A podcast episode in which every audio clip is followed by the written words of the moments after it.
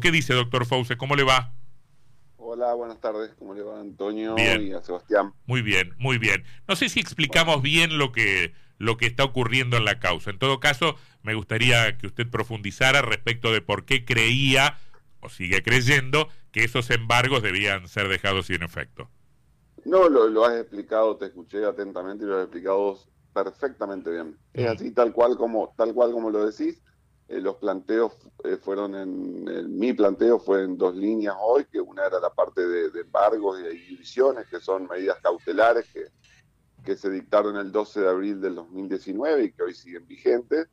Y la otra cuestión fue un pedido de sobreseimiento que anunció el Ministerio Público Fiscal, titular de la acusación en el sistema penal entrerriano, eh, que anunció eh, previo a la, traba de la competencia, que fue lo que ha paralizado hasta el día de hoy la causa, anunció que iba a desistir de, continuar la investigación porque no había encontrado elementos para hacerlo contra, contra uno de mis defendidos, que es el contador Falco, y bueno, y después inmediatamente sobre, sobrevino a eso la traba de la competencia, la paralización del expediente, y también hoy este contador sigue procesado y sigue inhibido por 3 mil millones de pesos a pesar de, esta situación.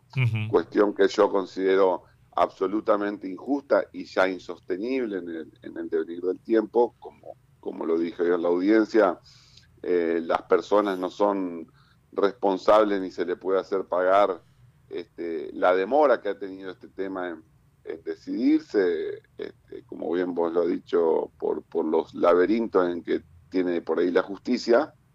Eh, y bueno, y son personas que hace eh, cinco años, eh, cuatro años, cinco, que están, digamos, yo lo definí creo que correctamente, muertos civiles porque no pueden hacer ningún tipo de, disponibilidad o disposición, mejor dicho, de su patrimonio por una situación este, que en su momento iba a ser preventiva o, provisional y, y, bueno, y se ha extendido excesiva e injustificadamente en el tiempo. Doctor Fauces, Sebastián Martínez nos saluda. Hola. Ahora, si uno ve los argumentos de la doctora Barbagelata, también tienen cierta razonabilidad, al decir, no tengo la competencia sobre la causa, no puedo hacer cambios sobre algo por lo cual todavía no tengo la competencia dictada. ¿Usted cree que esto es así o, o no, este argumento no va para el caso de los embargos?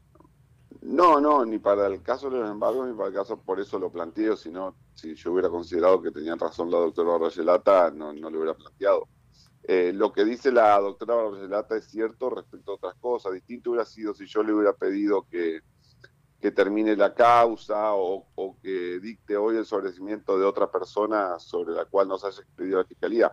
Lógicamente que la, la doctora Barrayelata no puede eh, avanzar con la causa, en el término amplio de la palabra avanzar. Esto no es avanzar, esto es resolver cuestiones muy anteriores al momento de la traba del, conflicto de jurisdicción y, decisiones que ella tomó y que no hacen al fondo de la investigación, ni mucho menos. Acá no nadie está hablando, hoy yo no planteé nada respecto del delito en sí, no, no planteé nada de que si hubo delito, si no hubo delito, nada que ver. Yo planteé situaciones absolutamente accesorias y que no hacen al fondo de la cuestión. Por lo tanto, eh, considero que, que no, no, está en lo cierto la, la, resolución que mm. tomó la jueza y por eso es que lógicamente voy a apelar la, la, resolución del día de hoy, ¿no? Y si yo le planteo, porque me imagino que también podría ser un argumento, no sé si jurídico, pero sí de sentido común. Si yo le planteo, bueno, doctor Fauces, este, eh, fueron los abogados defensores o algunos de ellos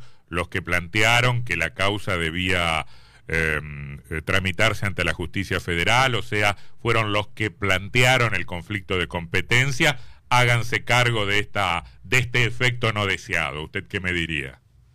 No, es que no es un efecto no deseado y, y no nos puede achacar a nosotros que hayamos ejercido eficiente y eficazmente el derecho de defensa. Nosotros lo que planteamos fue porque estamos convencidos, yo fui uno de los precursores de esa medida, yo estoy convencido que estamos discutiendo un hecho que, se está recién investigando, recordémoslo a esto, que no es menor, se está investigando si existió o no un delito, eventualmente si existió un delito, quiénes fueron los autores, etcétera, y se está investigando en un ámbito que no es competente. Ese fue el planteo. Entonces, esto no es, reitero lo que recién te dije, no es respecto del hecho en sí. Estamos planteando cuestiones que son accesorias y que hacen a, las a las personas como medidas cautelares, que no tienen nada que ver con el final que pueda no tener la causa. Eso lo entiendo. Entonces, entonces son eh, no, no, eh, no, puede eh, utilizarse ese argumento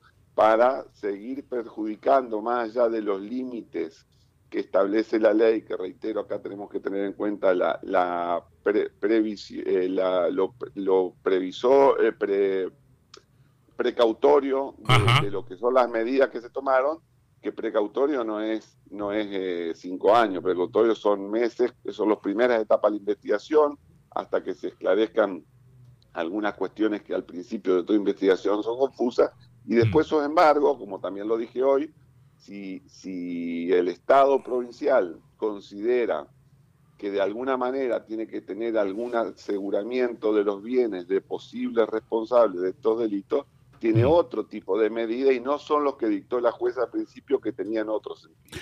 Doctor, son cuestiones muy técnicas, sí, pero, que son, son clarísimas para los abogados. Sí, sí, están, sí se entienden, se entiende. Uno que no es abogado también las entiende, pero también podría pensarse que son, qué sé yo, porque también el ciudadano puede pensar cinco años es mucho para que mm, haya esta mora de justicia en, este caso. Así que en ese plano yo le pregunto, ¿qué, consideración general podría usted hacerme respecto de de, la falta de tratamiento de la Corte o de la falta de resolución final de este conflicto de competencia. Sí, sí, lógicamente, los tiempos de la justicia, todos lo sabemos en esta causa y en todas las causas, muchas veces no son los que los ciudadanos de a pie desean.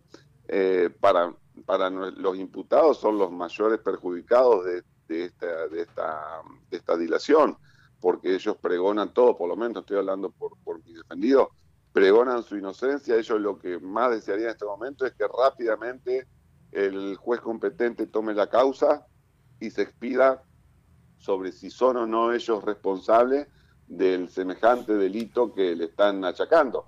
Así que la, demora a la justicia, lógicamente que los primeros afectados son mis defendidos.